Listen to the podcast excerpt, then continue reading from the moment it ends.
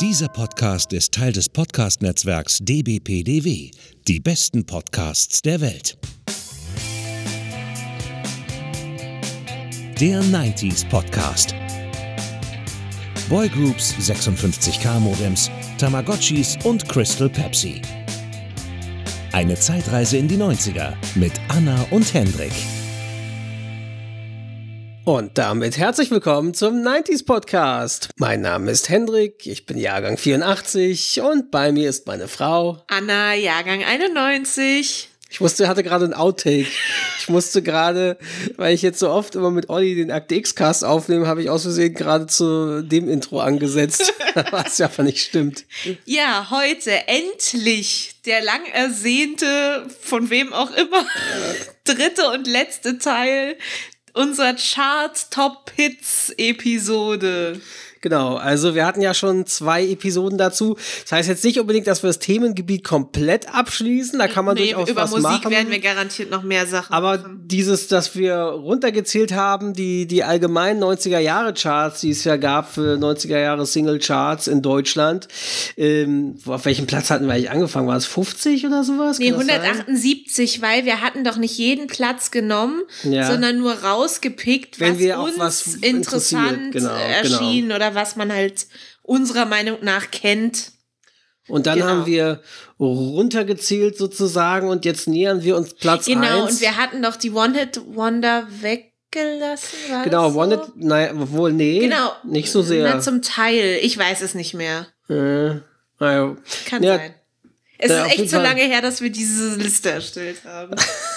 Ja, wir haben das ja rauskopiert. Wir haben es aber in der vorigen, einer der beiden vorigen Folgen hatten wir es genauer erklärt, was. Ich weiß es nicht mehr. Ich meine, wir hatten da Sachen absichtlich weggelassen, auch Boybands und Girlgroups Das kann auch zum sein, Teil, aber, ich glaub, aber ich glaube nicht.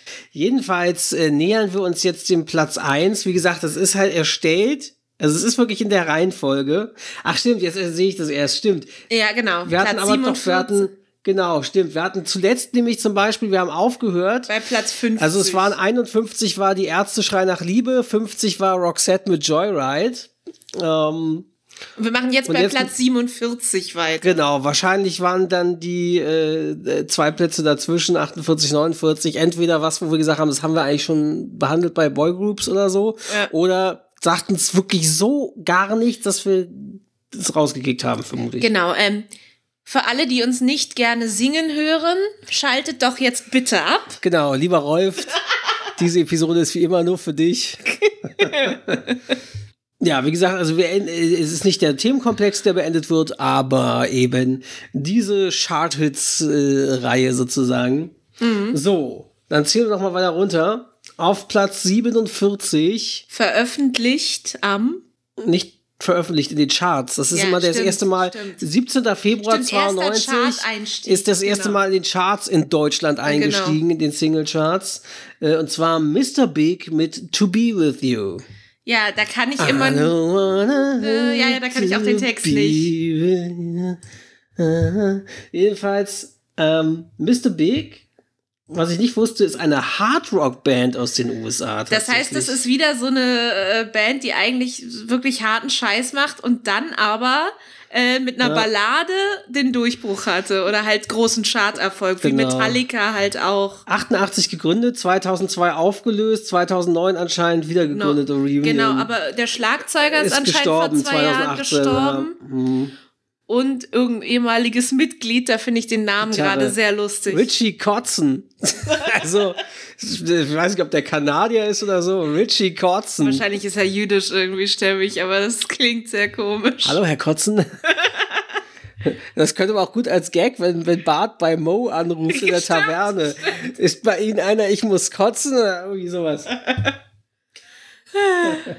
äh, jedenfalls, To Be With You ist ein Lied von Mr. Big aus dem Jahr 91. Das heißt, in Deutschland ist es wirklich erst 92 eingestiegen, weil hier steht auch, ja, Ende des Jahres, also 21.12.91 ist in die US-Charts eingestiegen, gleich auf Platz 1 für 17 Wochen. Aber erst Mitte Februar bei uns. Und in UK sogar erst ähm. Mitte März und In der Schweiz Schweiz sogar erst Ende März 92. Also dafür hat der sich wirklich lange Wochen. war, war aber immerhin in Deutschland am längsten in den Charts, nämlich 32 Wochen Das ist lang. schon echt krass, ja. Das von Eric Martin Graham, Gr David Graham geschrieben wurde. Es erschien aus, auf dem Album Lean Into It. In To Be With You geht es um einen Mann, der sich in eine Frau verliebt hat, der wiederum nach einer Trennung das Herz gebrochen wurde. Als Eric Martin in seinem zweiten Jahr an der Highschool war, war er mit einem Klassenkameraden und dessen älterer Schwester befreundet. Sie gab ihm Ratschläge zur Schulzeit und klärte ihn über die typischen Probleme in der Pubertät auf. Eric Martin hatte sich zwar in sie verliebt, schätzte aber seine Chancen bei ihr als gering ein und daher widmete er ihr das Lied. Ach, wie romantisch. Ja. So. Kommen wir zu wie auch immer gutem oder schlechtem 90er R&B Schrägstrich Hip-Hop. Ist es nicht ein Remake? Ja, das erzähle ich Ja. gleich. Und zwar auf Platz 42, Ersteinstieg am 23.06.97, Puff Daddy, damals ist er noch Puff Daddy, hat sich jetzt zehnmal umbenannt, und Faith Adams, I'll Be Missing You. Äh, also das ist dieses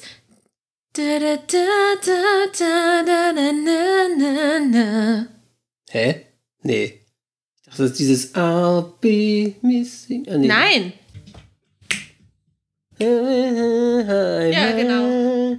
Aber ich- ich hab- Ja. Ja, ja, Ja, das ist das, was ich angesungen hab. Ach so, das klang nicht so. Ja. Genau, äh, Hendrik hat sich jetzt kurz angehört, weiß, worum es geht. Genau, also gefeatured in diesem äh, Lied ist äh, Every Breath You Take von The Police. Ah, Kennt man eigentlich. Ist der klassische Stalker-Song. Das ist auch ein Meme im Internet, so ein bisschen. dachte mir nicht. Ist auch egal. Ähm, und äh, dieses Lied hat Puff Daddy praktisch, äh, also dann die, die Rap-Texte und so getextet und das gesampelt wegen des Todes von Notorious B.I.G. In, äh, im gleichen Jahr, in dem dieses Lied erschien. Ja, Im Intro sagt Puff Daddy sogar von dem Lied, dass er immer noch nicht glauben könne, dass The Notorious B.I.G. getötet wurde. Er fühle sich leer und er könne nur schwer sein Leben weiterleben und würde alles dafür geben, um ihn wiederzusehen. Oh mein Gott, ist Rapperliebe nicht wunderbar? Ja. Herzerwärmend. Ja, hat, hat für Tupac auch jemand so ein Lied gemacht? Ich weiß Ich weiß es gar nicht. Ähm, ja, ist halt äh, so typischer Coversong, kann man, kann man halten von was man will.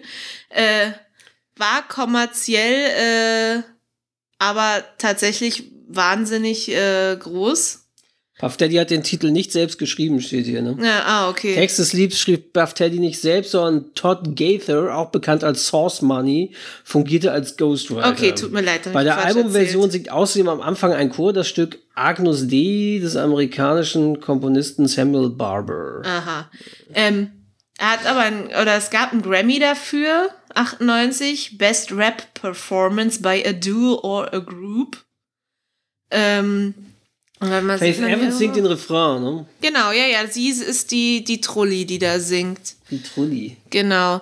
Ja, war äh, auf Platz 1 in Deutschland in den Charts natürlich und äh, war in unseren Charts auch 28 Wochen lang vertreten. Und in den Jahrescharts 97 auf Platz 2 sogar, immerhin. Das hatten wir wahrscheinlich in unserer Chronik 97 Folge auch erwähnt. Da wir das ja eigentlich immer vorlesen. Ich weiß es jetzt nicht mehr. Ähm, genau, es wurde in Deutschland wurde dieses Lied tatsächlich über 1,5 Millionen Mal verkauft und hat dafür dreifach Platin, Platin, ne? bekommen. Ja, das ist schon, das ist schon eine In Ausnahme. Italien sogar Gold. Äh, nächster Song. Ah ja, willst du den? den, den so, ich ruf mal, ich ruf mal auf hier. Äh. Jetzt kommen wir auf zu Platz. 38. Wir haben also wieder ein paar Plätze übersprungen. Erst- aus welchen Gründen auch immer, können wir uns nicht erinnern. Ist zwei Jahre her. Ersteinstieg in Deutschland am äh, 11.11. Uhr 11, 1996. Am 11.11. .11. aber. Genau. Äh, eine hm. Woche vor meinem fünften Geburtstag. Hm? Da war ich äh, schon zwölfeinhalb. ich bin so, so, so, so, so, so, so, so alt. Du Perversling. ähm, ja, äh, dieses Lied, äh, um das es jetzt geht, ist für uns sozusagen ein internes Meme geworden. Ja, durch eine Serie, die wir auch bei Potsblitz zuletzt äh, sehr empfohlen haben. Genau, nämlich One Day at a Time. Eine sehr schöne Familiensitcom, die auf Netflix lief, dann von Netflix abgesetzt wurde und von einem anderen Sender gerettet wurde. Und da Pop jetzt, TV. jetzt ein neuer Sender, der gehört zu Sony wahrscheinlich, nehme ich mal an, weil Ja, Sony Produzent ist. Vermutlich. Ähm, und dort jetzt seit kurzem die neue Staffel läuft. Und äh, es geht sich um den Song. Tony Braxton, Unbreak My Heart. Say you love me again. ja, ein wunderschöner Song. Ja, das ist, es ist halt wirklich so ein extremer Schmachtsong. Ähm, das wird in One Day at a Time auch so ein bisschen verarscht. Mutter hört's immer gerne Genau. und wenn er im Radio läuft, muss sie immer auch mitsingen. Ja, sozusagen, Wenn sie im Auto sitzen oder so, zur Peinlichkeit der Kinder sozusagen, des Fremdschämens. Ja, das ist halt so ein bisschen auch Guilty Pleasure Song, weil ja, er ist schon so ein bisschen sehr cheesy und peinlich, aber ich gebe zu, dass ich den auch gerne mag. Hey, es ist halt wirklich typisch auch für diese Zeiten. Es ist halt Ja. wirklich so ein Mitten Ja. 90er Jahre Klassiker, ne? Ja, Muss man einfach sagen. guck grad, was interessant ist. Ja gut, worum es geht, ist klar. Ah ja, hat auch ein, hat auch einen Grammy gewonnen für beste weibliche äh, Pop-Vocal-Performance. Ähm, ja, dass sie es nicht selber geschrieben hat, ist klar. Das machen bei solchen Künstlern immer Songwriter. Ja, Diane Warren hat Unbreak My Heart geschrieben. Genau. Genau. Oh, when Unbreak My Heart was sent to Braxton, she expressed dislike for the song. Also Ah, eigentlich mochte interessant. sie ihn erstmal nicht. According to Warren, also der, der, der, der Songwriterin, Tony hated the song. She didn't want to do it. Sie hasste den Song, sie wollte ihn nicht machen. Reed was able to convince, äh, wer auch immer es ist, vielleicht ihr Manager oder so, to convince Braxton to record it and it later became her signature song. Ja. So ist es Alle also. kennen sie dafür, ja. Erstmal hasst sie diesen Song und dann, ja, interessant. Mm, Following the recording sessions of the song, Braxton approached Warren and explained why she was skeptical about recording it, further explaining that she didn't want another heartbreak track. Okay, wahrscheinlich, Wahrscheinlich sie, hatte sie schon solche Kitsch-Songs. Ja. Äh, Ja, wollten kurz, hier ist es nee, falsche, Äh, falsche. da. da. Gold. Ja, 250.000 in Deutschland Genau. verkauft. Genau, in USA viermal so viel, eine Million Singles Genau. davon verkauft. Jetzt kommen wir zu richtig, richtig guter Musik. Und zwar Platz 37. Am 17. Oktober 94, äh, Chart-Einstieg in Deutschland. Die wunderbare Kultband Rednecks mit Cotton Eye Joe. Und das Interessante ist ja, dass Rednecks danach noch den Song hatten. Poppeneye, wie heißt der? Der zweite von denen? Der, der genauso Der klang. genauso ist. Wie hieß der denn? Das muss doch hier wo stehen. Nee, aber du bist doch nur im Cotton Eye Joe Dings. Du musst auf Rednecks gehen. Achso, äh. Tortenband. Interessant. Old Pop in an Oak. Genau. Genau. Und man dachte, hä? Als dann plötzlich 95 Wish You Were Here kam, diese Ja, Ballade, die ja. völlig anders klang, wo dann die Frau sang. Und äh, Wish you were here. Das wirkte halt vor allem, das, das, also, aber immerhin waren sie mit allen dreien, obwohl, nee. Cotton Eye Joe Platz 1, 30 Wochen, Wish You Were Here, ein, Platz 1, 29 Wochen und Old Pop in an Oak, zwei, äh, 20 Wochen auf Platz 2.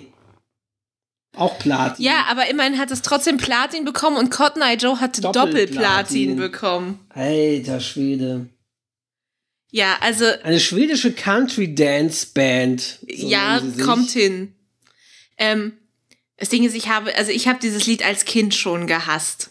Charakteristisch weiß, für das Lied ist ein markantes Fiedelmotiv, welches mehrmals im Song einmal in einer leichten Variante wiederholt wird. Aber wäre mir jetzt nicht aufgefallen. Der Refrain basiert auf jenem des traditionellen US-amerikanischen Volksliedes Cotton-Eyed Joe. Aha, interessant. Ah.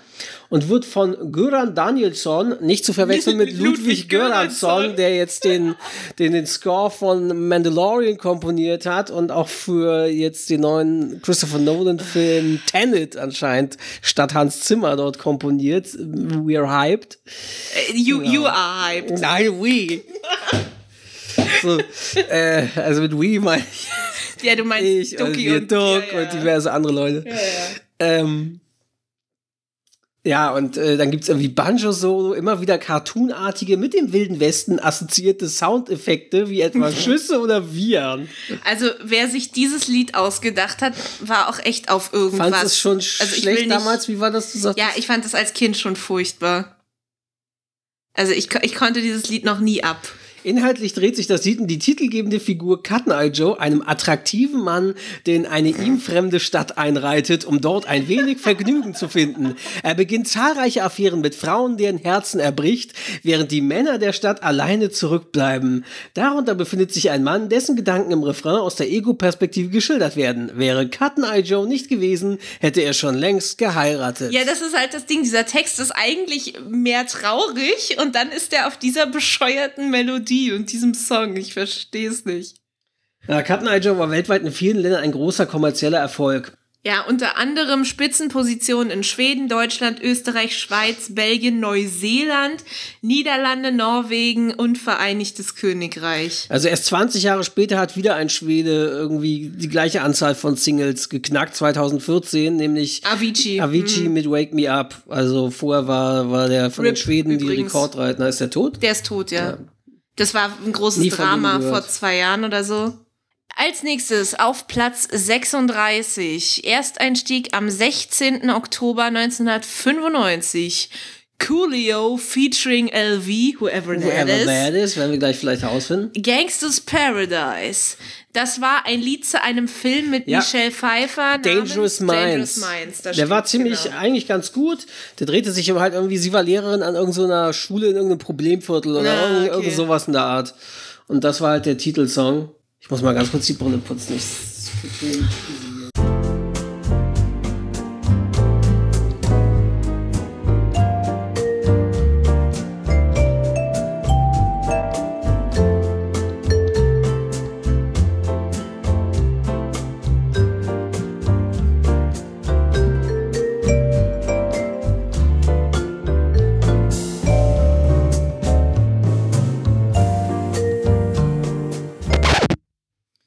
ich bin zurück vom Brilleputzen. Anna hat währenddessen den kompletten Song Gangsters Paradise auswendig gelernt und einstudiert und wird ihn uns jetzt vortragen. Bitteschön. Nein, da ich nicht rappen kann, werde ich das nicht tun. Aber gerade das Intro, das kennt eigentlich jeder. Also das ist Ja. so ein Klassiker wirklich. Auch wenn Coolio ja eigentlich ein One-Hit-Wonder war sozusagen. Der hat doch sogar später bei irgendeiner Pro-7-Show Stimmt. mein Comeback oder so, irgendwie Anfang Stimmt, Mitte der 2000er ja, oder ja, so, ich erinnere mich. hat der teilgenommen und hatte dann leider nicht sein Comeback bei Pro7.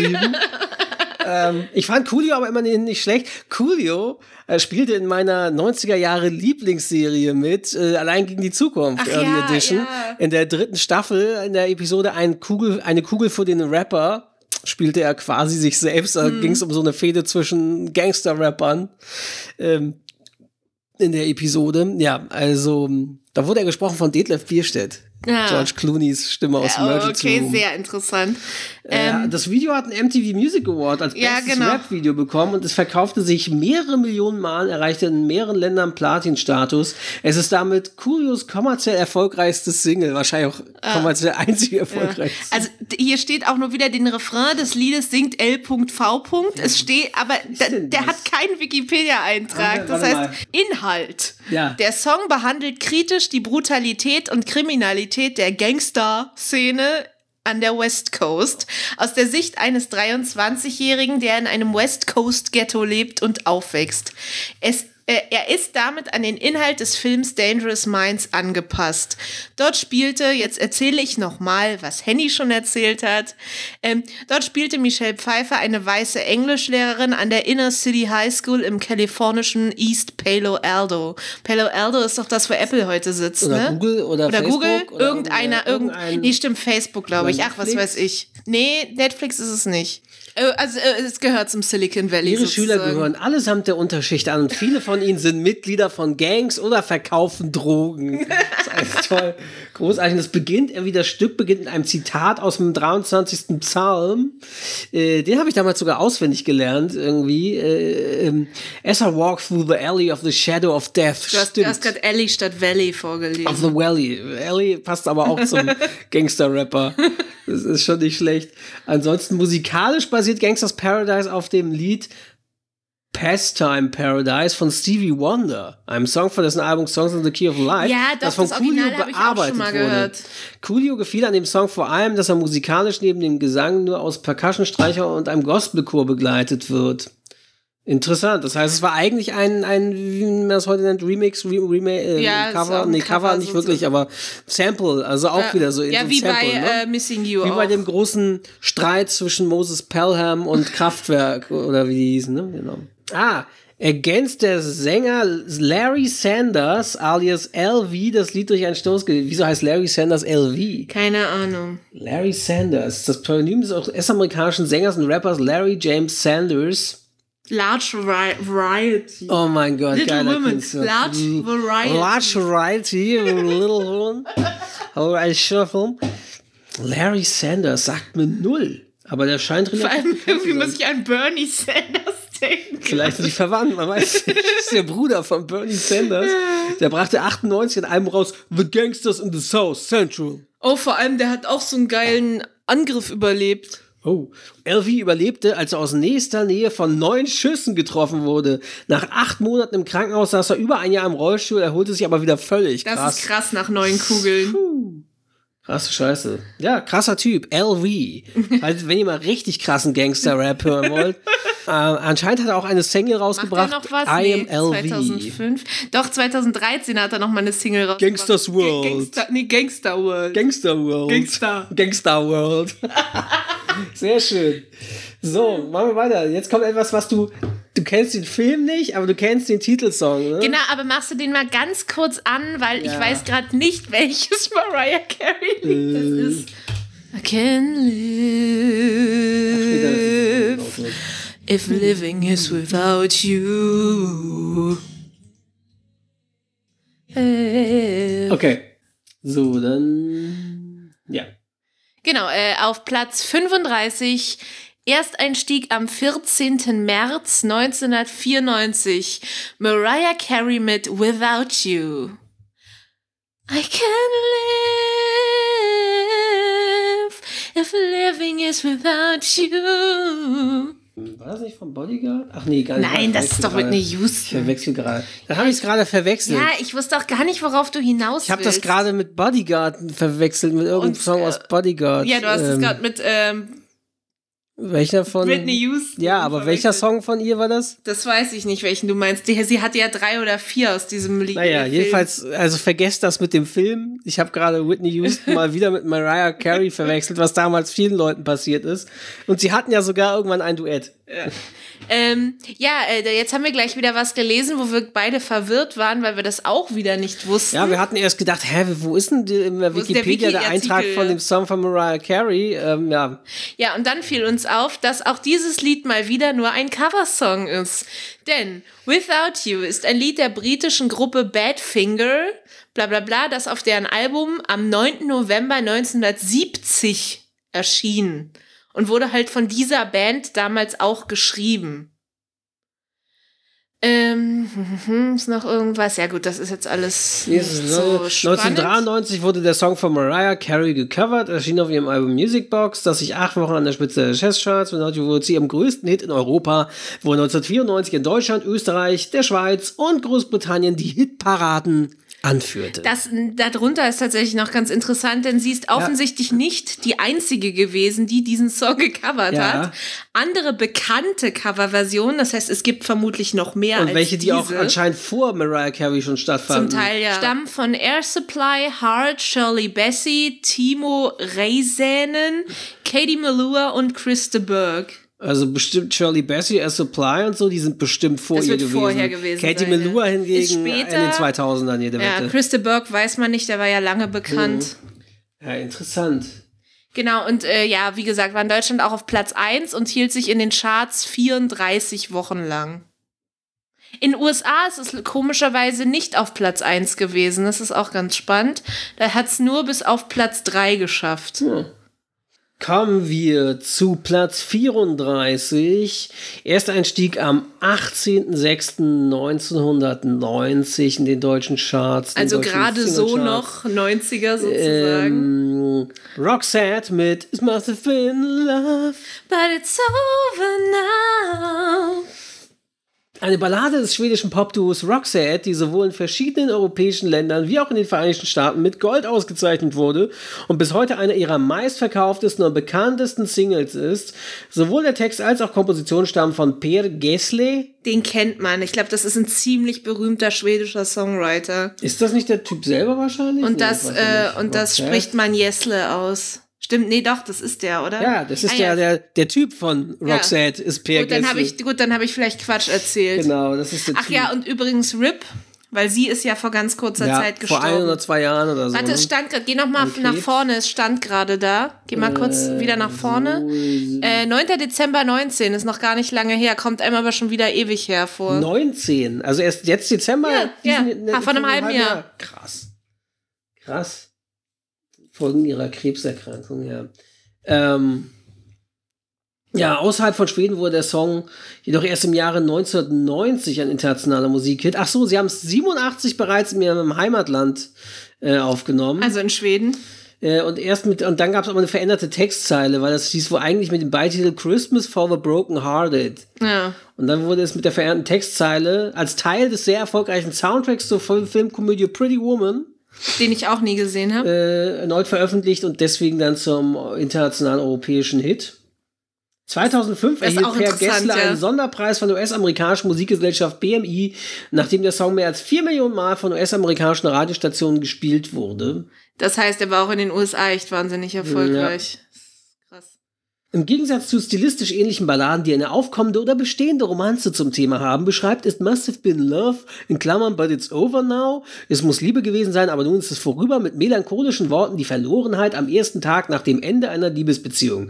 In der ursprünglichen Version wird dabei von einem Weihnachtstag gesprochen. Für die Verwendung im Film Pretty Woman, der im Frühjahr erschien, wurde der Handlungsraum allgemein in die Winterzeit verlegt, indem Gessler eine Zeile gegen Ende der zweiten Strophe von It's a Hard Christmas Day in It's a Hard Winter's Day abwandelte. Seinem melancholischen Text entsprechend untermalt der Song im Film auch eine Szene, in der sich die beiden Hauptdarsteller kurzzeitig zur Trennung entschlossen haben. Das waren Spoiler! Oh mein Gott, du könnt ihn nicht mehr sehen. Julia Roberts und Richard Gere waren das. Ne? Ja, ja, Na, genau. Genau. Äh, ja, Pretty Woman, eine der Filmlücken, die nicht nur Anna hat, weil sie sehr, sehr jung ist, sondern, die auch sogar ich du habe, hast. weil ich mich einfach nicht, ja, ich konnte mich einfach nicht, obwohl obwohl ich ja romantische Komödien jetzt so wie E-Mail für dich oder, oder auch Eben, Schlaflos in ja Seattle eigentlich. oder, oder, oder auch Tage wie dieser mit Michelle Pfeiffer und George Clooney, die mag ich, aber ha, Pretty Hendrik Woman mag, wirkte halt Hendrik mag auch Julia Roberts sehr gern. Julia Roberts finde ich sogar okay. Also in die Akte war sie großartig und so, aber ich, äh, ja, es ist halt der Film, also es hat mich einfach nicht angesprochen. Roberts und Gier und Wir so gucken ein den völliger irgendwann. Schwachfilm. Ja, irgendwann und dann besprechen wir ihn hier als Oh Rezension im nein, 90s nein, Podcast. nein. Doch, doch. doch, doch, das besprechen wir. Dann müssen wir auch was dazu sagen, wenn wir schon einen 90s Podcast machen. Ähm, ist in Deutschland nur bis auf Platz 4 gekommen, war aber immerhin 36 Wochen in unseren Charts auch. Wir erwähnen noch mal kurz, weil wir nie gesagt haben, wie sie jetzt hieß, die verstorbene Sängerin von Roxette, Marie Fredriksson. Genau. So. So, als nächstes auf Platz no, nee, 22. doch 22. Ich glaube, dann habe ich bei Roxette gerade 34. hatte ich da 34 vorgelesen? Ich weiß es nicht. Es kann sein, dass ich in einer Zeile verrutscht bin, dann tut's mir leid. Äh, also Roxette war 34 und jetzt Platz 22. Wir haben jetzt einen großen Sprung drin. Ah. Ähm, Ersteinstieg am 26.03.1990, also noch knapper. Äh, Nick Cayman mit I Promised Myself. I promised myself. I promised myself to you. Aha, der war. Nick Cayman war. Fotomodell. Durch ein Werbespot für der Jeansmarke Levis, in dem er sich in einem Waschsalon bis auf die Boxershorts aufzog. Daraufhin wurde er von Madonna und Stephen Bray engagiert. Aha, und so fing der also an. Also er war erst äh, äh, halb nackt Model und dann Genau. äh, wurde er entdeckt. Auch interessant. Ähm, ja, äh, hier gibt es leider keinen einzelnen Wiki-Artikel zu diesem Lied. Hier steht nur genau, den größten Erfolg seiner Karriere feierte Cayman im Frühjahr 1990. I Promise Myself, die erste Single aus seinem vierten Album Move Until We Fly, eroberte sowohl in Deutschland als auch der Schweiz die Top 10 der Single Charts. Ja. Also Genau, Es gab Remix von I Promise Myself 2003 und 2004, aber Aha. die sind nicht wirklich in die Charts gekommen anscheinend. Äh, ja, ist bis auf Platz 5 eingestiegen, hat äh, eine goldene Schallplatte bekommen und war 43 Wochen in den Charts. So, der nächste Platz ist Platz 19 in unserer Liste. Am 15. Juni 1992 stieg er erstmals in die deutschen Charts ein. Ein Song von Guns N' Roses mit Knock, Knock, Knocking on Heaven's Door. Ja. yeah, yeah. Ja, Henny liebt die Stimme von Axel Rose. Klingt fast so gut wie der Sänger von Aerosmith. Ne, der klingt besser.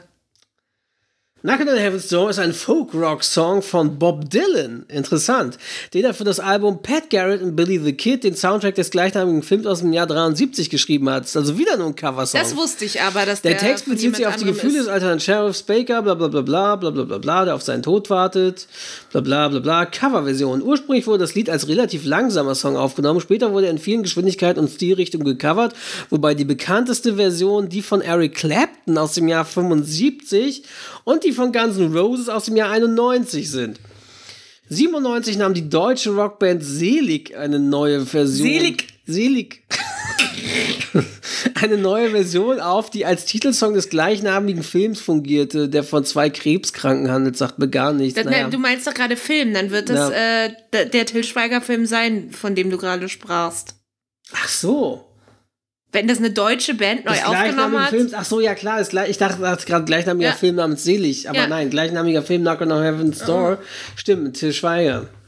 Aber das, man muss. Mike Krüger veröffentlichte eine Version unter dem Titel Nack, nack, nackig an der Himmelstür. Oh, ist das lustig. ähm, ja, ich finde, das ist, äh, ist aber ein schönes Lied. Also jetzt egal in welcher Version, ja, ob man Guns N' Roses und Ex Roses Stimme mag. Na, ist wie gesagt äh, so interessant, dass halt diese ganzen Rockbands und Metalbands der 80er und frühen 90er, die plötzlich entdeckten, wenn wir eine Ballade machen, eine gefühlvolle Ballade, dann Ja. haben wir plötzlich Charterfolge und werden reich. Ja, ja. So, dann das sind sie ja wirklich nicht die einzigen, siehe Metallica, Metallica, siehe genau. Google Dolls und Co., die sind alle äh, plötzlich auch bei den Balladen gelandet. Ja. So, ja, Anna hat es schon angesungen. Ja, äh, ich sing's gleich nochmal an. Okay. Ähm, auf Platz 14. Ersteinstieg am 15. Juli 1991. Brian Adams mit Everything I do, I do it for you. Mit seiner schönen, rauchigen Stimme. Genau, ich weiß, meine Mutter liebt dieses Lied. Everything I do. Genau, und das ist auch ein Song, der geschrieben wurde mal wieder für einen Film. Für Robin Hood, König der Diebe. Genau, Der, König. der ein wirklich guter Film ist. Ähm, zumindest nie gesehen. Original-Kinofassung, nicht der blöde Director's Cut. Mm, Mit, mit, mit Kevin Costner, damals als Kevin Costner noch kein Kassengift, sondern noch ein, ein, Ein Kassenknüller war. sozusagen. Ne? Also mit Bodyguard und Robin Hood hatte er ja zu der Zeit, Anfang der 90er, wirklich mehrere Kinoerfolge. Aber dann ging ja bekanntlich, ich glaube 96 oder so war es, mit Waterworld seine Karriere buchstäblich ja, baden. Ja, ja, stimmt, da war Den wir was. auch irgendwann mal sehen müssen aus Ja. Trash-Gründen der 90er. Ja, ähm, ja, was soll man dazu noch groß sagen? In Großbritannien hält sie den Rekord als Single, die sich mit 16 Wochen vom 13. Juli bis 1. November 91 am längsten in Folge auf der Nummer 1 Position halten konnte. Das ist interessant tatsächlich. Mhm. Auch in den USA war sie mit sieben Wochen auf Platz 1 länger an der Spitze der Hitparade als der Durchschnitt. Ja, in den USA halten sich Songs ja nie sehr lange an der Spitze, weil da einfach so viel veröffentlicht wird und auch schon immer wurde. 92 wurde der Song als bester Song geschrieben, speziell für Film und Fernsehen mit einem Grammy ausgezeichnet. Außerdem war er 92 für einen Oscar als bester Song nominiert. Ah, krass. Gab es wohl mehrere Coverversionen auch, aber die sagen mir alle gar nichts. R&B-Sängerin Brandy hat wohl irgendwas gecovert. Ja. Mit dem auf ihrem Album Never Say Never. Aha. Der Song wurde dort anstelle der Titel Okay. Interessant. Ähm, ja, in Deutschland Platin. 500.000 Mal verkauft, einmal Platin bekommen. Ja, und auch Ja, sonst. bei uns 33 Wochen auf Platz 1. Nein, in den Charts. Äh, ja, 33 Wochen in den Charts und Höchstposition Platz 1. Ne? Genau. So. Genau, und damit ja sogar mehr als UK und mehr als USA. Ja. Ja, ja, ja Also mehr Deutschland als wieder am meisten. Klar. Ja. Aber die Frage ist auch mit durchgehend, ne? was sie ja hier auch Nee, schreiben. es- durchgehend nicht. Es Weil war, es kann, weil in UK war es ja die, der Rekord Nein, mit genau. am längsten. Genau, nee, das ist ja der Unterschied. Es war in den UK 16 Wochen lang auf der 1. Diese Zahl hier beha- besagt ja nur, wie lange es in den Top 100 der deutschen Charts war. Also es kann Oder ja du auch, meinst jetzt die UK-Charts. nee, auch, auch deutsche Charts, diese So. 33 Wochen. Ah, ja. Weil ähm, es kann ja dann irgendwann rumgedümpelt sein auf Platz 60 oder so. Mhm. Aber es zählt ja trotzdem noch als in den Charts Ja. vertreten. So, ab wann verschwindet ein Song aus den Charts? Ich meine, ich Nummer mein, die offiziellen, ich glaube, die offiziellen gehen bis 100, aber lass mich bitte nicht lügen. so, dann. Mh, Oh ja, den musst du jetzt machen. Das, bleiben wir, bleiben wir bei Ah, Filmsongs. ja. Bei schmachtenden Filmsongs. Ich muss mir noch überlegen, was ich ansinge. Genau, Eckdaten. Platz 13. Ersteinstieg am 5. Januar 1998. Finde ich ziemlich spät, weil der Film war 97 noch in den Kinos. Ich weiß nicht, Ja, wie viel aber spät, in- ja, aber- 97. Nee, ich meine nämlich, dass ich mir das immer falsch merke, dass er nämlich in den USA 97 gestartet ist und bei uns erst 98. Hm, Das kann nicht sein, weil wir haben im Französischunterricht das mal 97.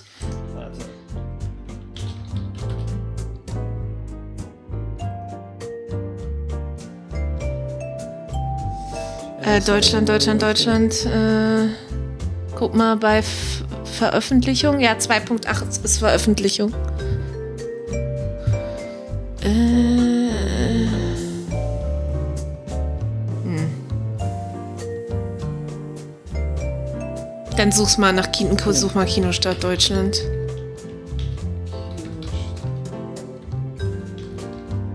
Ah, ich hab's schon gesehen. Ah, okay. Hast du doch recht. Dann war das aber schon einfach schon so gehypt. Ja. Wahrscheinlich. Krass. Weil wir haben im Französischunterricht 97, hat damals unsere Französischlehrerin Frau Flöge, als ich noch in der alten Klasse war, in der Klassenarbeit Text, irgendwelche Aufgaben gestellt, wo es um Celine Dion und Titanic ging. Und Ah, jetzt sowas. hast du es verraten. Spoiler.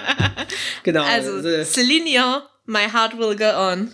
genau. You're here, there's nothing I fear,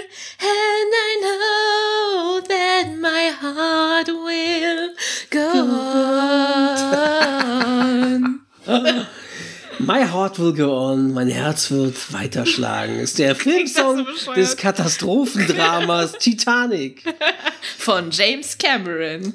Gesungen von der kanadischen Popsängerin Celine Dion. Interessant, komponiert hat es der Filmkomponist James Horner, der den Ah. Score von Titanic Ja. auch gemacht hat. Der Text stammt von Will Jennings, das heißt, äh, kreativ hat sie außer Gesang nichts dazu beigetragen. Aber gut, das ist ja bei solchen Leuten immer so. Das ist ja auch kein Geheimnis. Wow, mit weltweit Nummer 1 Platzierung ist es bis heute die erfolgreichste Single Dions, die meistverkaufte Single des Jahres 98. Ja, ja w- wundert mich nicht. Ähm, Hintergrund. Der Komponist des Stücks James Horner wünschte sich direkt die kanadische Popsängerin für die Interpretation des Stückes My Heart Will Go On, obwohl, Re obwohl Regisseur James Cameron noch wegen des Stückes haderte. Nachdem Horner Dion den Titel in Instrumentalfassung voll vorgespielt hatte, wollte sie ihn zuerst nicht singen. Was ist mit diesen Sängern, die alle ihren besten Song nicht singen wollen? Doch ihr Manager, zugleich ihr Ehemann René Angelil, konnte sie schließlich dazu überreden. Ein guter Mann, ein schlauer Mann. Ja, er hat sie zu ihrem Erfolg überredet. Ja, ähm, ich Ah. gebe zu, ich liebe dieses Lied, ich habe es schon immer geliebt und ich singe es auch gerne. Ah ja, der Titel wurde zunächst auf Celine Dions aktuellem Album Let's Talk About Love und dem Soundtrack des Films Titanic veröffentlicht wird, äh, ehe er Anfang 98 dann erst als Single auf den Markt kam. Auf der CD war in Europa noch der Titel Because You Loved Me, ebenfalls von Celine Dion, bla bla bla bla bla bla bla bla. Ähm, 39 Wochen in den Charts. Also in Deutschland Platz eins, Höchstplatzierung genau. Platz 1. In den ja. USA nur 19 Wochen. Ja, aber das, äh, das fällt immer wieder auf, aber das hatte ich ja auch erklärt. Es kann auch sein, dass in USA die Zählweise anders ist, aber ich weiß es nicht. Viermal Platin, zwei Millionen Verkäufe. Zwei Millionenfach verkauft, das ist schon, Das das ist schon ist heftig, krass. ja. Dann auch diverse Grammys natürlich, Grammy Awards 99, Song of Oscar the doch Year. bestimmt auch. Ja, Oscar natürlich. 98, bester Titanic Filmsong. hat ja für alles einen Oscar Golden bekommen. Globe, bester Filmsong. Golden Satellite, bester Filmsong und Bambi. Record of the Year, Brain Grammys. Best Female Pop Vocal Performance bei den Grammys 99. Ja. Also drei, drei Also- Grammys, ein Oscar, ein Golden Globe und ein Bambi. Schon- Gut, den interessiert keinen. ja, interessiert aber auf keinen, jeden aber Fall krasse Nummer. Ja. Kommen wir zu deutlich schlechterer Musik. Naja, also sie waren, ich mochte sie ja sehr gerne. Ich weiß. Äh, damals zumindest. Äh, kommen wir zu Platz 9 der 90er Jahreschart, äh, der, 90, der 90er Jahrzehntescharts, Dekadencharts, muss Ja. man ja sagen, die wir hier durchgehen. Platz 9 der Single-Dekadencharts, auf Ersteinstieg 11. Januar 93, Ace of Base mit All, That, She, wants. is another baby. Genau, äh, die schwedische Gruppe blablabla, äh, Ace of Base. ja. Ursprünglich sollte der Song Mr. Ace heißen und die Liedtexte von Lynn Berggren, Ulf Eckberg und Jonas Berggren enthalten. In Co-Produktion mit Dennis Pop, der das Demo-Tape zu diesem Titel während des eines Urlaubs hörte, blieben zwar die Pop-Elemente erhalten, doch der Refrain wurde durch die Zeile All That She Wants ersetzt und es wurde eine eingängige Saxophon-Melodie sowie eine stärkere Basslinie hinzugefügt. Die endgültige Version wurde schließlich 16. Bassline. November 92 zunächst in Skandinavien veröffentlicht, kurze Zeit später im Rest der Welt und entwickelte sich in Dutzenden Ländern schnell zu einem Erfolg. Im Songtext geht es um eine einsame Frau, die sich regelmäßig neue Partner sucht. Ah, sehr Ah, interessant. das ist also das Another Baby. ja, während der Aufnahmen zu diesem Titel fehlte das vierte Bandmitglied Jenny Berggren. Ja. Also Ace of Base, war ja quasi die, Abbasse der 90er sozusagen. Ne? Und so wurden sie auch damals gehandelt. Ich weiß, in der Grundschule, wir waren große Ace of Base Fans. Wir mochten die alle sehr. Und auch haben noch dieses Album damals, habe ich mir auch gekauft auf MC, auf Kassette. ähm, das hatte noch ein paar deutlich bessere Songs. Also das hier ist ja wirklich so mit Abstand eigentlich eher das schlechtere Song. Ja, Genauso wie Wheel of Fortune auch eher nicht so geil war. Also komischerweise waren die großen Charterfolge nicht jetzt die besten Songs von Ja. denen. Naja, gut, I Saw the Sign ist eigentlich ein ganz gutes Lied. Da gab es noch mehrere, die ganz gut waren. Ja. Ich weiß, ich mochte damals US-Version. Ah nee, The Sign hieß es auf Deutsch, oder wie? Warte Happy mal, Nation US-Version und The Sign. guck mal, das hier ist die Titelliste, du hast übersprungen. Ja, aber das ist das Album. Ja, Happy Nation. ja. Ja, das heißt, Happy Nation hieß es in den USA und in Europa The Sign, das Album anscheinend, wenn ich es richtig sehe. Warte, Happy nee. Nation, US-Version, Klammern The Sign. Geh mal hoch. Hier steht's auch. In USA, Kanada, Japan, Mexiko erschien das Album 93 unter dem Titel The Sign. Ach nee, in Europa wurde das Album am selben Tag allerdings als Happy Nation US-Version wieder veröffentlicht. Okay, ist ja crazy. Jedenfalls Happy Nation zum Beispiel ist, ist eins der Songs, die ich viel besser finde. Also Das sagt mir jetzt nichts. Happy Nation war ein viel besserer Song. Hm. Genau. Dann haben sie noch einen französischen Song da. abge- Voulez-vous danser? Äh, Nein, danke. Da singen die wirklich französisch. Oh, wie schön. Voulez-vous danser? Nein, ich will nicht. So, dann sind wir jetzt bei. Oh Gott. Oh ja, geil, das muss ich vorlesen. Ja, bitte. Ja, ich bitte darum. Der deutsche Richard Dean Anderson vom Look her. okay, das war aber auch die Zeit, da sah ja alles aus. Ja, man sieht halt, es war eigentlich noch 80er, wenn man es genau, äh, genau nimmt. Verdammt, ich lieb dich. Du hast doch noch gar nicht. Ich lieb dich nicht. Ja, ich, das ist doch egal. So, und zwar, ihr habt es gehört, verdammt, ich lieb dich von Matthias Reim. Auf Platz 8 stieg am 16. April, kurz nach meinem Geburtstag, nach meinem sechsten Geburtstag 1990 in die Charts ein. Verdammt, ich lieb dich von Matthias Reim. Das erfolgreichste Lied des deutschen Sängers Matthias Reim, das sich im Jahr 1990 zum Millionenseller entwickelte. Matthias Reim hatte für andere Interpreten komponiert, aber das von ihm mit dem Komponisten Produzenten Bernd Dietrich zusammen verfasste Verdammt, ich lieb dich wollte niemand von ihm übernehmen. Oh. Keiner. Reim hatte den Titel bereits am 25. November 89 bei Electrola vorgestellt, doch diese sah hierin kein Erfolgspotenzial. Oh. Das ist aber witzig. Polydor Records hingegen war bereit, die Aufnahme als seine erste Single zu übernehmen. Hierfür nutzte er ein Tonstudio in Lohne, Göttingen. Bla bla bla bla bla bla bla. Aufgenommen mit seiner zweiten Ehefrau Margot und Heike Neumeier als weiblicher Begleitung entstand ein von Bernd Dietrich produzierter Song, der die Unsicherheit über die Liebe zu einer Frau zum Ausdruck bringt. Ja, interessant. Ah, Ah, das ist, das ist interessant, was jetzt kommt. er vermittelte der Manager da, oder, der- ah, nee, der mit Matthias Reim befreundete Sänger Bernhard Brink vermittelte die Demoaufnahme an den ZDF-Moderator Wim Tölke, dem die Aufnahme so gefiel, dass sie in Sendung 24 am 18. April 1990 in die deutsche Schlagerparade neu vorgestellt wurde. Der hohe Verbreitungsgrad dieser Sendung machte die Single eines neuen Schlagersängers deutschlandweit bekannt. Und er war auch mehrmals in der deutschen Hitparade und so weiter und so fort. Ja, also das war wirklich sein. Und ist damit das erfolgreichste deutschsprachige Lied Wow. seit Einführung wöchentlicher Charts in Deutschland.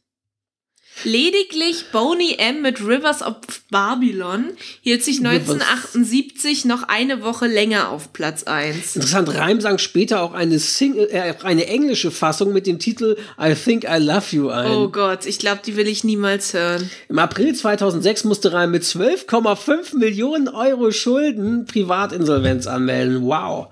Belastet von dieser privaten Schuldensituation parodierte er am 24. August 2007 seinen Erfolgsritt unter dem Titel Verdammt, ich hab nix, ich miet bei Sixt. Für einen TV-Werbespot. Äh, der aber immer in den deutschen Charts Rang 66 erreichte. Seit dem 25. Juni 2010 ist Reim wieder schuldenfrei. Wie hat er das in vier Jahren geschafft? Bestimmt mit diesem Ding, was Böhmi doch auch mal vorgestellt hat. Der hat doch irgendeine so eine Collection Kai Kalki hat es doch auch mit seinem verarscht. Special, mit seiner der Ja, Matthias ja. Reim-Figur, Actionfigur Ja, ja, oder ja, irgendwie ja. sowas.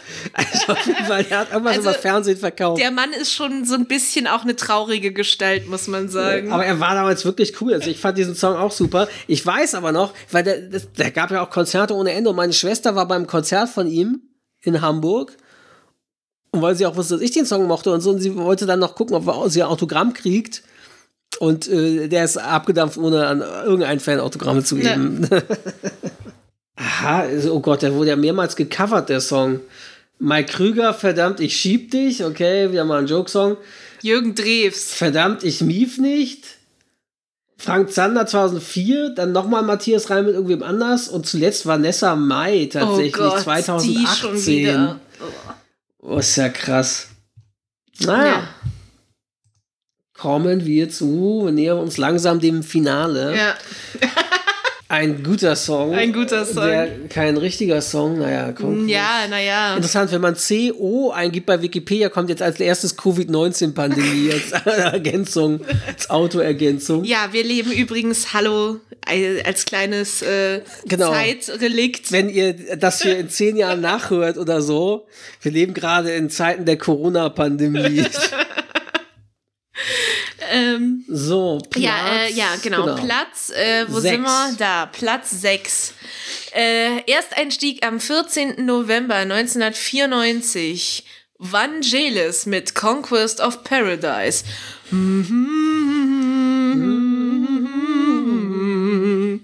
Conquest of Paradise ist ein Lied des griechischen Komponisten Vangelis, interessant, das von Dana Winner gesungen wurde. Er stammt aus dem Jahr 92 und erschien auf dem Album 1492 Conquest of Paradise. Ich glaube, das war das war ein genau der Film, Film da von steht's. Ridley Scott, genau. Genau.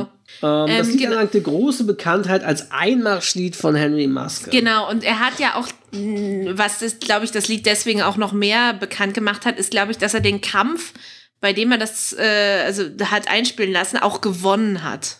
Und das war ein Weltmeisterschaftskampf. Ebenso wie der Film hatte das Lied nach dem Kinostart zunächst wenig Erfolg. Am 8. Oktober 94 verwendete der Boxer Henry Maske das Lied für den Einmarsch äh, ähm, beim Weltmeisterschaftskampf gegen Aaron Barkley und den Kampf sahen etwa 15 Millionen Fernsehzuschauer. Infolgedessen stiegen die Verkaufszahlen der Single und des Albums zu Beginn des Jahres 95 enorm. Die Single stand elf Wochen auf Platz 1 der deutschen Singlecharts und erhielt in Deutschland dreifach Platin, die Soundtrack-LP fünffach Gold. Das Album wurde mit Gold und Platin in 17 Ländern ausgezeichnet. Krass. Ja, Vangelis kennen manche vielleicht. Äh, ist ja anscheinend, wie gesagt, ein einzelner Komponist. Und er ist einer der Pioniere der elektronischen Musik und bekannt wurde er auch für seine Filmmusik zu Produktionen wie Chariots of Fire, Conquest of Paradise und vor allen Dingen Blade Runner. Ah, Ha. Er komponierte außerdem die Hymne, Hymne der, der Fußball-Weltmeisterschaft Fußball-Weltmeisterschaft 2002. 2002. Kann ich mich nicht dran erinnern. Ich weiß jetzt auch nicht, welche das ist. Interessant. So, was haben wir als nächstes? Ja, äh, Ach, das kannst wieder. du gern nochmal machen. Ich keine Ahnung, wie der Song geht. Ich auch nicht. Platz 4 der Dekadencharts der 90er Jahre. Ersteinstieg 30.03.92. Guns N' Roses schon wieder mit November Rain. Ich habe gerade auch keinen Plan, wie der Song geht. Äh, Ich auch nicht übrigens. Ich war, also ich habe ihn im Hinterkopf, aber ich könnte ihn nicht ansingen. Wir haben es gerade mal angehört, also der Song ist auch eben eine, wieder eine typische Ballade mit Klavier und mit Streichern auf der Bühne und so. Also, mm, ja. Ein Lied der US-amerikanischen Hard-Rock-Band Guns N' Roses. Geschrieben wurde der Song von dem Sänger und Frontmann der Band Axl Rose. Der Song ist eine Ballade von circa neun Minuten Länge und reiht sich damit in die Liste bekannter epischer Balladen wie Stairway to Heaven von Led Zeppelin oder Bohemian Rhapsody von Queen ein. Krass, neun Minuten. Ja, das ist echt krass. In den USA erschien die Single zu dem Lied statt im Februar erst im Juni 92. Der Instrumentalbereich wurde aufwendig gestaltet, in dem viele Synthesizer und Keyboards verwendet wurden. Hauptsächlich hört man im gesamten Lied jedoch das Klavier die Stimme von Axl Rose, viele lange Soli von Slash. Das ist der Gitarrist. Außerdem wurde das Lied mit einem Background-Chor und Bassist? einem Synthesizer-Orchester unterlegt. Okay, auf der Bühne war es anscheinend mal ein richtiges Orchester. Mhm. Nach circa sieben Minuten kippt die fröhliche und heitere Stimmung in ein raues Gitarrensolo, das bis zum Ende andauert. Durch den Text lässt sich besonders erkennen, dass es sich um eine Liebesballade handelt. Es soll eine Liebeserklärung an eine Frau darstellen.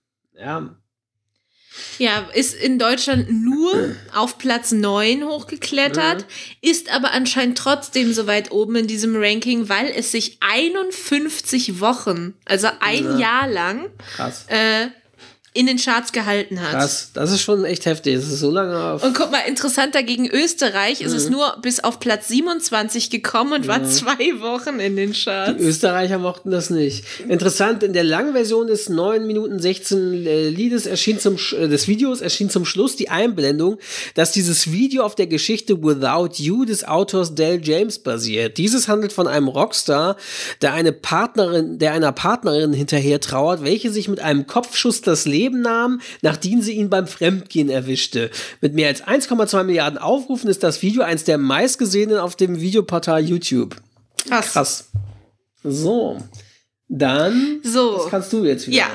Ja, So. wir nähern uns dem Finale. Sie. Mit großen Schritten. Platz 3. Ersteinstieg am 9. Dezember 1996. Sarah Brightman and Andrea Bocelli. Time to say goodbye. Conte partirò. Conte partirò su navi per mari che io lo so.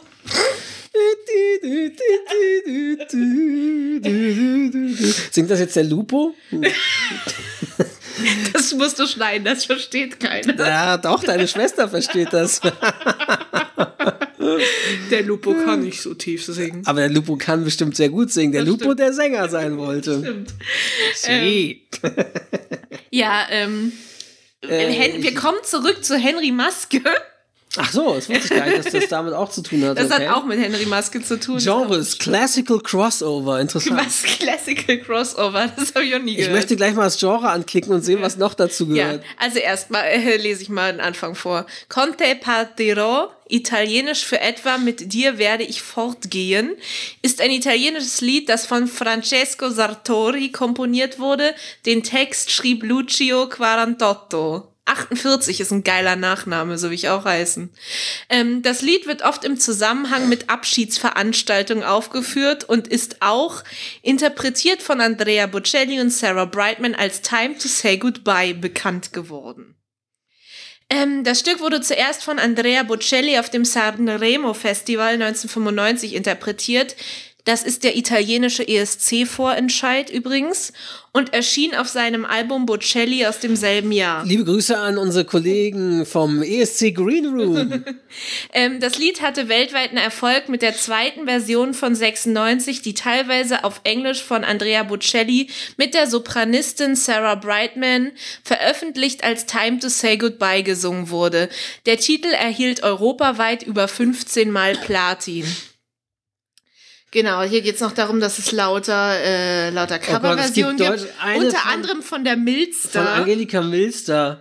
Die heißt Zeit zu gehen. Aus Ja. dem Jahr 97. Es gibt auch einen Dance-Remix von, Von Donna 99 Summer. von Donna Summer. Mit dem sie einen Hit in den American Dance Charts landete und auch in den Billboard Top 100 vertreten Oh, war. und das wusste ich auch nicht. Und- Unter anderem sang Paul Potts, der ähm, Britain's Got Talent Ja. gewonnen hat vor vielen, Das vielen Opernsänger Jahren. was das, genau. ne? Das, na, eben nicht. Er war halt Okay. privat, er war auch total nicht schön. Ich Ja, wollte ich jetzt weiß nicht das noch, andere. ja. Genau, ähm, und er hat doch, hat doch auch so einen Wow-Effekt bei äh, Britain's ja, ja. Got Talent äh, hervorgerufen. er sang das Lied wo? beim Abschiedsspiel von Oliver Kahn zwischen dem FC Bayern und der deutschen Nationalmannschaft am 2. September 2008.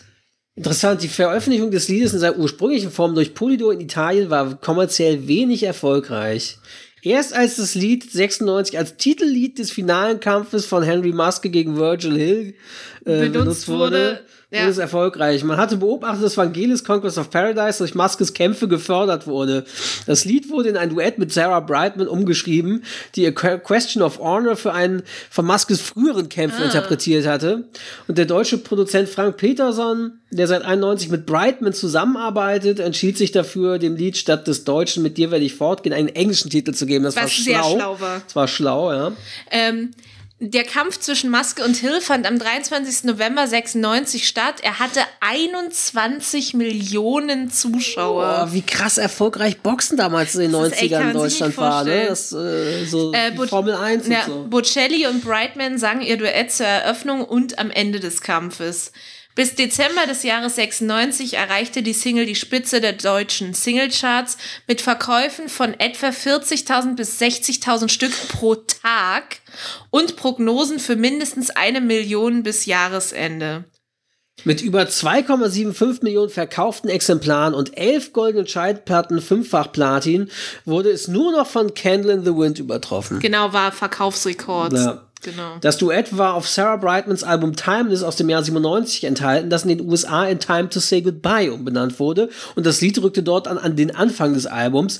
Brightman hat auch eine Solo-Version aufgenommen, die sowohl auf der Duett-Single als auch auf späteren Alben veröffentlicht wurde. Ja. Ja, und äh, Bocelli hat dieses Lied halt auch als, das war ursprünglich war es halt eher als Solo-Version, nur auf Italienisch. Wie bei vielen Stücken Bocellis dominieren auch hier Streicher und die insgesamt sehr ruhige, sentimentale Stimmung. Da das Lied von einem Abschiedsgefühl handelt, ist es auch der Gesang für Bocelli-Verhältnisse eher ruhig gehalten. Eher selten geht seine Stimme wirklich in die Höhe. Im Duett mit Sarah Brightman wechselt sich sein italienischer Gesang mit dem teils englischen Gesang Brightmans ab. Ach nee, das ist nur Crossover, weitergeleitet von Classical Crossover. Es kann also alles mögliche gecrossovert sein. Ja. Weil so kann auch Rap mit, mit, mit Metal sein, was dann Nu Metal Nu wäre Metal wie, von äh, Linkin Linkin, Park. Park. oder sowas. Also, ja, Crossover ist halt, na. Ich hätte, mich hätte jetzt halt interessiert, was Classical Crossover, was da noch so. Na gut, zugehört. da sie ja, wie es stand, Sopranistin ist und er äh, Tenor, denke ich mal, das ist einfach nur, weil es zwei klassische Sänger, ich weiß es nicht, ist auch egal. So, wir haben es fast geschafft. Ja, wir nähern uns dem Finale. Platz zwei. Der Dekadencharts der 90er Jahre. Erstmals eingestiegen am 25. März 91, relativ spät komischerweise, dafür, dass Ja. sich das Lied mit etwas anderem verbunden wird. Und zwar ein Lied von den Scorpions, Wind of Change. Ich kann nicht pfeifen, du musst pfeifen.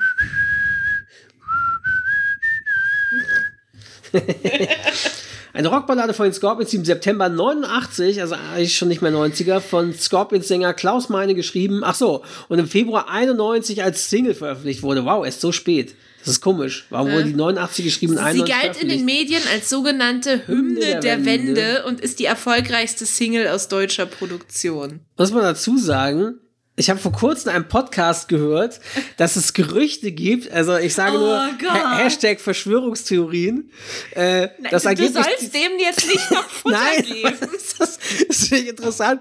Angeblich diese Ba- dieser Song gar nicht von den Scorpions geschrieben wurde, von Klaus Meine und so, sondern dass die CIA diesen Song sich quasi erdacht hat und lanciert hat an Klaus Meine und Co., damit, ich weiß nicht, irgendwie die Wende vorangetrieben wird oder irgendwas. Das würde auch erklären, warum der angeblich so früh geschrieben wurde und anderthalb Jahre später erst veröffentlicht wurde. Warum? Also es ist ein interessanter äh, Podcast-Beitrag. Ich weiß aber gar nicht mehr, welch Podcast das war, wo ich das gehört habe. Auf jeden Fall war ein englischsprachiger Podcast, glaube ich. Oh Mann, ey. Äh, Der englischsprachige Text feiert den gegen Ende der 1980er Jahre eingetretenen politischen Wandel in Europa. Der Song gibt nach Ansicht des SWR wie kein anderer Rocksong die Zeitstimmung zum Ende der 80er Jahrzehnts wieder, als mit Glasnost und Perestroika von der Sowjetunion aus die große politische Wende begann. Im Text beschreibt das lyrische Ich, wie es in einer Sommernacht an der Moskwa entlang geht und dem Wind des Wandels zuhört, der über alte Feindschaften hinwegweht. Der Text setzt sich für die Ost-West-Verständigung ein und traf damit genau den Nerv der Zeit. Er begleitete den Fall der Berliner Mauer und wurde zur Hymne der Erneuerung in der Sowjetunion. UdSSR-Staats- und Parteichef Mikhail Gorbatschow empfing die Scorpions aufgrund dieses Liedes im Dezember 91 im Kreml.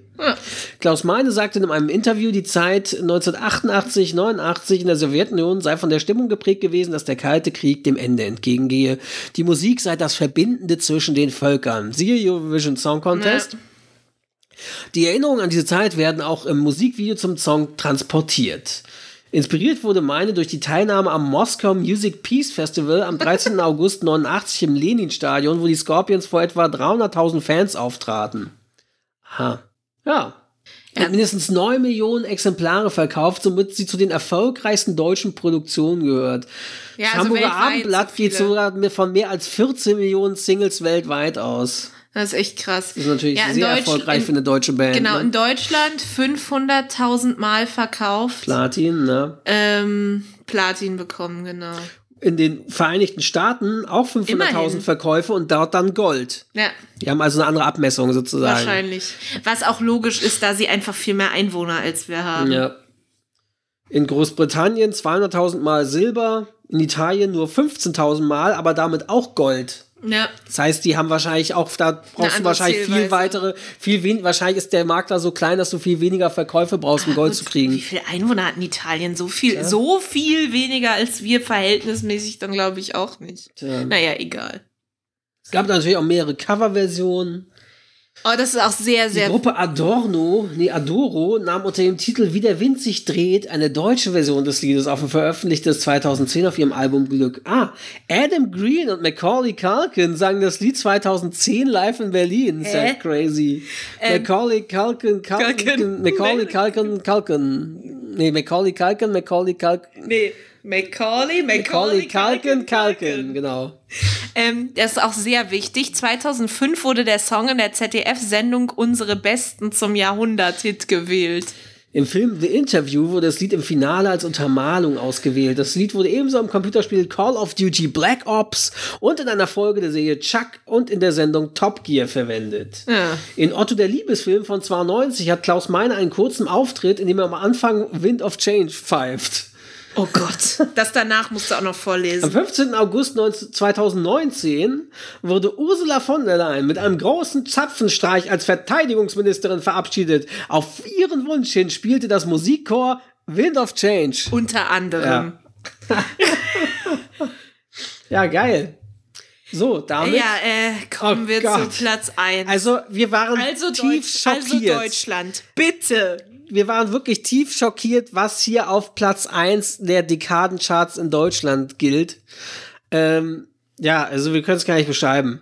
Äh, Einstieg, Ersteinstieg 25. November 96 auf Platz 1, wie gesagt, hier.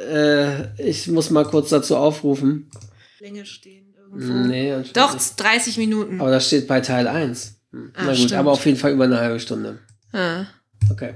Aber es ist halt auch nur ein Mix aus allen So. seinen Songs. Ja, also auf Platz 1 der Dekadencharts der 90er Jahre, der Singlecharts in Deutschland. Am 25. November 96 Ersteinstieg.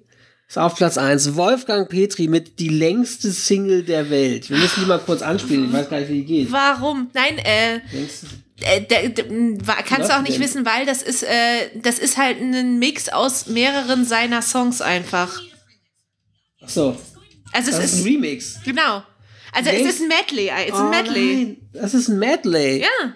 Nichts anderes. Also die geht über eine halbe Stunde, haben wir gerade mal geguckt. Der, der Song, in Anführungszeichen, ist eigentlich nur ein Medley von seinen bisherigen Songs. Ist auch nur auf Platz 7 in den Charts, also bis auf Platz 7 geklettert, aber In den Jahrescharts eben hat auf Platz genau 1, auf den ah, Jahrzehnt- Tagescharts, genau. Dekadencharts, Jahrzehntencharts, genau.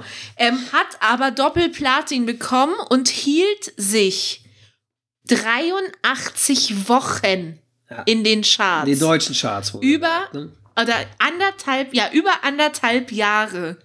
Und Also- wurde über eine Million Mal verkauft. Also, es zeigt mal wieder, die Deutschen haben keinen Musikgeschmack. Gut, das haben auch einige andere Plätze in diese Ach Liste so, und wohlgemerkt gezeigt. ist das Teil 1. Es gibt nämlich noch die längste Single der Welt, Teil 2 von 99. Ja. Auch von ihm hielt sich immerhin noch 17 Wochen und kletterte bis auf Platz 2. Ja. Und hatte eine halbe Million Verkäufe. Ah, es gibt was? Er hat sogar noch Part 3 gemacht, 2001. Was ist mit dem Mann? Aber das hat schon fast noch keiner mehr gekauft. Warum kann man denn bitte mit Medleys einfach zusammenschneiden, so lange selber in den Charts sein? Das ist doch einfach mal richtig Ja, scheiße. irgendein Trottel kauft's ja. Ich meine, ich fand. Medleys schon immer kacke, wenn bei Gottschalk irgendwelche bekannten Ah, ja, ja. Sänger oder Stars da irgendwie waren äh, äh, Und nie ihren Song und nicht einen einzelnen haben. Song gemacht haben, sondern mit drei Songs als Ja, ja. Medley auftraten. Und so hat mich das mal genervt, weil immer wenn gerade der, du dachtest, geil, ah, der Song ist gut und jetzt kommt, und dann war es abgebrochen und Ja. dann ging es in den nächsten Song über und dann ging es wieder in den nächsten Song über. Also Ja. deswegen, Medleys ist doch der größte Scheiß, den es gibt. Das ist doch nichts anderes als eine riesige Also, Werbeveranstaltung. es, also manche Medleys mag ich so auf YouTube, wenn Leute so, so, so eine Sachen machen, aber grundsätzlich ja, bin ich dem auch eher es abgeneigt. wirkt halt wie eine Werbung für Singleverkauf. Und, einer Schl und einem Schlager-Medley bin ich noch mehr Ja. abgeneigt. Und erst recht, wenn es von Mr. Ich habe 100.000 Freundschaftsarmbänder am Arm, äh, Wolfgang Petri kommt. Ja. Ja. Also äh, wir haben jetzt wahrscheinlich mit einem Schlag äh, äh, von den vielen Hörern, die wir haben, mindestens Die vielen. 50, 50 Prozent mindestens jetzt verloren, wenn nicht 90 Prozent, die ganzen Wolfgang Petri-Fans. Es tut uns leid, aber äh, sorry. Also zumindest, dieser, dass man mit einem Medley auf der 1 landet in den Dekadencharts, das kann eigentlich nicht rechtens sein. Das sollte nicht erlaubt sein. Das ist nicht richtig und das ist nicht wichtig. wie Professor Lothar H. Wieler vom RKI sagen würde, wenn es sich dabei um ein Virus handeln würde, der eingedämmt werden muss. Ja. Das ist ja fast so. ja, liebe Hörerinnen und Hörer, das war's. Wir haben jetzt so circa na, eine Stunde 18 Minuten aufgenommen, also wahrscheinlich eine Stunde 10 Minuten als Ding irgendwie so. Und haben es endlich geschafft. diesen Themenkomplex Chart-Hits der 90er Jahre zumindest in, äh, in dieser Hinsicht zu beenden mit diesem Countdown. Ja. Wir werden, wie gesagt, Themen da bestimmt nochmal irgendwie einzelne Sachen irgendwas nochmal irgendwann aufgreifen, aber zumindest dieser Themenkomplex ist jetzt, wann haben wir den angefangen? Ah, Ich will es nicht wissen, es ist mal ewig her. Ich will es einmal wissen. Warte mal, ich habe hier, hier irgendwo, muss ja, will ich jetzt einmal sehen. Äh, so. Und deine Tabs, ey. Das ist, das ist noch Google. Auf, du willst nicht mein Firefox Nee, sehen. will ich nicht. Da. September 2019. Naja, ja, es geht noch. Also ein Dreivierteljahr. Dreivierteljahr. Ich hätte gedacht, dass das ein Jahr oder zwei Ja, her ist. Krass. also ging erst im September los und dann im November fortgesetzt 2019. Also haben wir es doch relativ schnell zu Ende gebracht, den Themenkomplex. Da haben wir noch ganz andere Themen, wie Technik, Zeichentrickserien, Shows und so weiter, die wir ewig lange angefangen Ja. haben, die wir endlich mal weitermachen Ja. müssen und wieder, wieder neu begutachten müssen sozusagen. Ich habe mir auch überlegt, ja, wir können halt diese Sachen, die wir früher als erste Episoden hatten, weißt du, Videospiele, Zeichentrick, Technik und so, dass wir dort noch mal uns noch mal ein paar Sachen rausgeben, weil wir haben ja damals einfach noch völlig unstrukturiert aufgenommen. das schlechte Mikro Und und so, schlechte ja. Mikro, dass wir noch mal ein paar Themen noch mal wieder angehen von den ersten Sachen sozusagen. Die kann man auf jeden Fall noch mal wieder begutachten. Ja. Ähm, weil, ja, genau, auch weil wir damals ja auch nicht alles vollständig hatten und auch schon damals mal angekündigt hatten, wir kehren nochmal zurück zum Ja, Thema. ja. Deswegen werden wir bestimmt mal unsere ersten Episoden als Revisited-Fassung.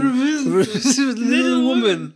Genau, das ist auch ein Running Gag, den nur treue Hörer des 90s und Podsplitz Podcasts wissen, was das, wo das herkommt. nur für Insider, die, die regelmäßig unseren Podcast hören, sind die Running Gags. Ja, das war's. Und dann, ähm, wir hoffen, euch geht's gut. Ähm, mal sehen, wie lange ich zum Schneiden dieser Episode brauche, ob das noch heute was wird oder ob es erst am Pfingstwochenende rauskommt. Mal sehen. Falls es vor dem Pfingstwochenende rauskommt, wünschen wir euch frohe Pfingsten. Falls es jetzt rauskommt, an Pfingsten, wünschen wir euch, dass ihr ein schönes Pfingstwochenende hattet. Ja. Genau. Und dann bis zum nächsten Mal. Tschüss. Ciao. Mein Name ist Hendrik. Ihr kennt mich. Gangstars. Gangster. Gangster. Genau. Und zwar. Nein, nein, nein, nein. Platz. Ach ja. Chart-Einstieg. living in the gangster's paradise.